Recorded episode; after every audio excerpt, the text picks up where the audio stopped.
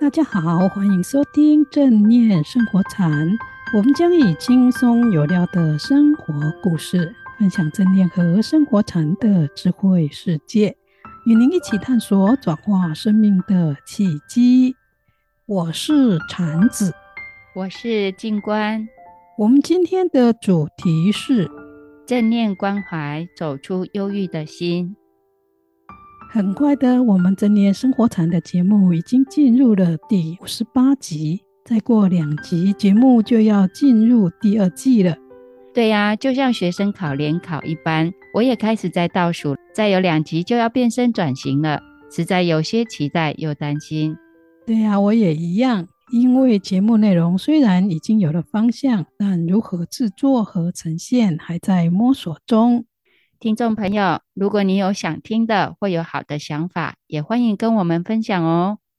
是啊，可以在我们 YouTube 节目的留言处留言给我们，或到正念生活禅脸书中跟我们交流和留言。那禅子老师今天要说的主题是什么呢？因为在过去正念生活禅节目中，有朋友建议我们做正念静心和禅观。对改善忧郁症和癌症的节目，我们已经答应了，但没有时间做，所以在这一集中，我们先分享正念禅观对改善忧郁症的方法，下集分享对癌症的改善方法。太棒了，这是对现代人非常有帮助的两个重要议题，因为忧郁症对现代人影响非常大。根据世界卫生组织统计，不久的将来，忧郁症可能比心脏病、关节炎和各种癌症带来更大的健康负担呢。我们确实是要重视这个问题，因为以前忧郁症通常是中老年人才会患上的，但现在二十多岁的年轻人或十几岁的学生身上也开始有忧郁症的情况，而且人数还在上升中。忧郁症造成的负面影响很大。患有忧郁症者至少都要一年、两年或更久才可能痊愈。就算完全康复了，还是有五成复发率。而且患有严重者不仅不快乐，会焦虑和忧郁。有的人无法过正常的生活，甚至无法工作或读书呢。幸好最近医学和脑神经科学的研究证实，正念禅观对于改善忧郁症是有效，而且有正面的影响。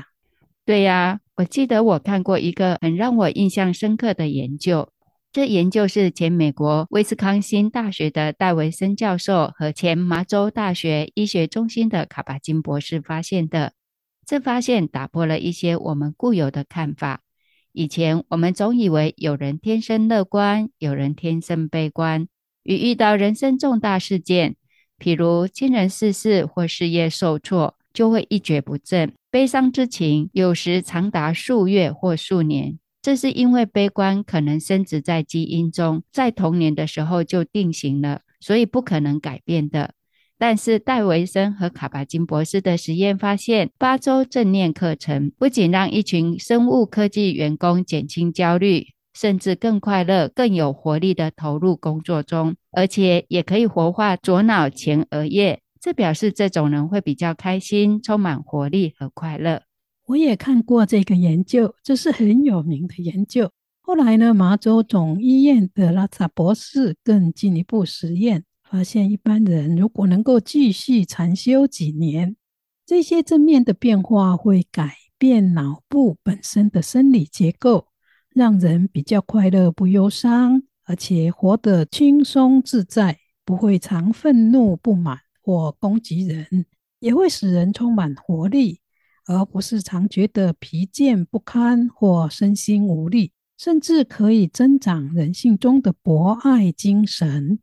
禅子老师，您刚才提到有科学实验证明的正念禅观可以改善忧郁症的发现，又是怎样的呢？正念禅观可以改善忧郁症的研究。最有成效的是英国牛津大学正念中心的 Mark Williams 教授和他的团队，他们根据正念减压法研发出另一种专门用于改善忧郁症的正念认知疗法，简称 MBCT。这一套课程可以显著降低罹患忧郁症的几率。所以，英国国家健康暨临床医学研究院在忧郁症治疗准则中，建议患有三次或三次以上忧郁症的人呢，应该采用正念认知疗法。而且，美国艾森德斯教授和澳洲肯尼教授的研究也发现，有时连抗忧郁症药或其他方法也无效的忧郁症，用正念认知疗法。却可能是有效的方法。另外，Mark Williams 教授在他所写的书《正念八周静心计划：找回心的喜悦》这一本书中也提到，根据比利时赫林根教授的研究，正在服用抗忧郁症药的人呢，如果能够加上正念认知疗法，可以降低百分之三十到六十八的复发率。而且更奇迹的是，英国艾克斯特大学研究发现，停止服用抗忧郁症药，进行八周正念认知疗法的患者，他们的疗效跟其他服用药的人一样好，甚至更好。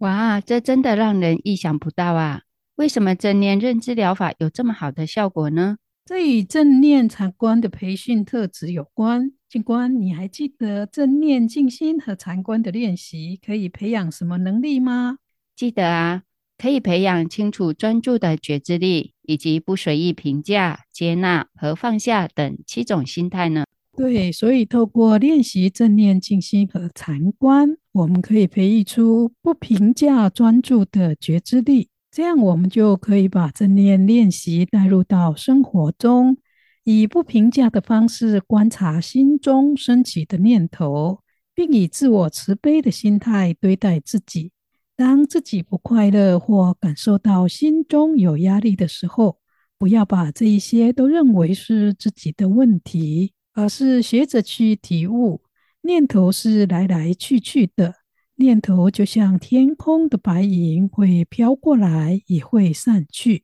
你只要安静、有耐心的观察他们就可以了。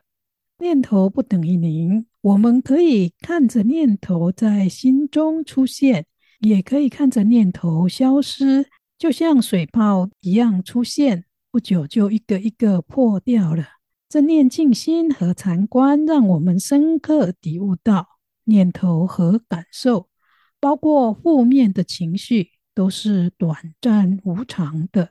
他们来来去去，我们可以选择不被这些一时出现的念头带走。而正念禅观的作用和力量，就在让我们能看清楚念头短暂和无常的特质，让我们在还没有掉入负面思考模式前，就能够先觉察到那些负面的想法和念头，进而掌握心念和生命。开展新的方向，也就因为正念静心和禅观对认清心念的启动和惯性思考模式有事先觉察的能力，因此对改善忧郁症很有效。原来如此，禅子老师可否举例再说明一下呢？好的，就一般人而言，心情有起有落是很正常的，但是有一些思考模式。会把生命活力或者情绪暂时的低落变成长期的焦虑、压力和不快乐，甚至疲惫和身心乏力，而且也有可能把一时的悲伤、愤怒和焦虑转变成一整天或更长久的坏心情。所以在这一些负面思考模式升起以前，我们最好能够去觉察到这些内心的运作方式，并明白为什么有人会不时陷入闷闷不乐、烦躁不安和不快乐的情况中。而正念静心和禅观就可以帮助我们事先觉察这些负面的想法、心念和情绪。比如，我们在开始感觉到自己有点悲伤、焦虑和烦躁的时候，我们可以提醒自己，造成伤害的不是心情，而是我们对情绪所起的反应。所以，要谨慎选择以正念、不评价、接纳和放下的心去面对这些悲伤和烦躁感。再者，当我们努力想摆脱坏心情或一时的不愉快时，我们想了解自己为何不快乐，想找出解决的方法，有时可能会适得其反，反而变得更严重，就像流沙一样，越挣扎陷得越深。因为过程中我们可能会翻起旧账，编造对未来的忧虑，使心情更加低落。或因为找不到让自己开心的方法而自我批判，不停的说都是自己的错，这一些都会让我们迷失在似乎永无止境的互相指责和自我批判中，低落的心情也就会像流沙一样，使我们越陷越深。而在这个时候，如果有练习正念静心和禅观，就可能让我们适时止住。不陷入坏心情的流沙中，这是怎么做到的呢？因为正念禅修可以帮助我们在负面有破坏性的心念升起时，马上觉察到，并且提醒自己，这些都是过去的记忆，或是夸大不实的广告，与事实无关，也不等于是我们自己。我们可以学习觉察这些负面的想法和心念。让他们停留一会儿，然后看他们像泡沫一样消失。另外，正念禅修也可以让心智更清明，能够以开放和清净的觉察力来看待事物。有正念禅修经验的人，会让我们避开一有状况立即反应的心理模式，不会一下子就被问题叽叽喳喳的噪音淹没了。如果我们还能用上正念的七种心态：非评价、耐心、接纳、信任、初心、无为和放下等这七种心态去面对人事物，我们就会给自己更多的耐心和慈悲，并且以开放的心胸和温和的态度，帮助我们挣脱焦虑、不快乐和压力。我很喜欢 Mark Williams 教授所说的一段话。他说：“正念并非否定头脑想要解决问题的自然欲望，只是给我们时间和空间来选择最好的解决之道。有些问题最好用感情来解决，选择感觉最好的解决方法；其他的问题可能需要用逻辑理智一步一步处理。”许多的问题最好用直觉创意来面对，但是有些最好是暂时放着不管。这真的是很好的观点。禅子老师，可否再介绍几个小秘招，让有心预防陷入坏心情流沙的朋友们可以练习一下？好啊，我们就来分享两个认知疗法推荐的简单又有效的方法。因为无意识的自动导航的习惯性思考模式是让我们陷入坏心情流沙的主要因素，所以第一个方法是练习破除自动导航的思考习惯。大家可以试着在家里、工作场所或去咖啡厅的时候，观察自己通常会坐在哪一个位置上，刻意选一下不同的椅子坐。或把原来的那个椅子调动一下方向，或者是在我们习惯性走的路线换一下路线去上班，或平常追剧时间到的时候，暂时远离手机、平板电脑或电视，去种种花、看看树或做其他的事，或帮忙朋友照顾小孩或宠物等。这些看似细微的改变。会让我们打破一些每日的惯例，也可以逐渐消融我们常见的负面惯性思考模式，让我们变得更有正念和觉察力，进而使我们改变生活方式，带来快乐和喜悦。这真的很有趣，不用多花时间的小方法，我待会也要来试试。那第二个小秘招是什么呢？第二个小秘招叫十根手指的感恩练习，因为忧郁症是来自人们常有负面的想法，或常想着不如意、不愉快和让自己心情不好的事。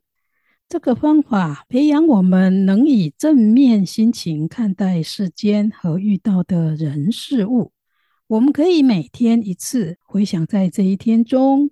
让我们心怀感恩的十件事，用十根手指计算。一定要数到十件事。刚开始的时候，或许数到五六件以后呢，就很难再想下去了。但不要放弃，提醒自己每天遇到的人事物和发生的事那么多，即使是一个人住，也有很多可以感恩的。比如说，用水很方便、安稳的住处等。这个方法可以培养我们对日常事物的觉知和正面的思考的心，也可以让我们自己更了解自己惯性看待世间的心态是否有偏向负面。如果是透过这一个方法，可以慢慢改善，提早预防忧郁症哦。这方法我喜欢，这两个方法都很简单，也很有趣，大家可以试试看哦。大家可以用轻松的心情多多练习，也可以假后到修补，邀请亲朋好友一起来练习。特别是家中有长者或有忧郁倾向的亲友，都可以分享给他们。我邀他们一起来玩一玩，说不定就因为你的分享救了一个人或一个家庭哦。就当做日行一善，更何况还可以帮到亲朋好友，真好。节目已经接近尾声，最后祝福大家在练习正念中，烦恼日日减，快乐日日增。喜欢我们节目的朋友，别忘了订阅、分享和按赞，也欢迎到我们的正念生活禅脸书留言。我们下周见，下周见。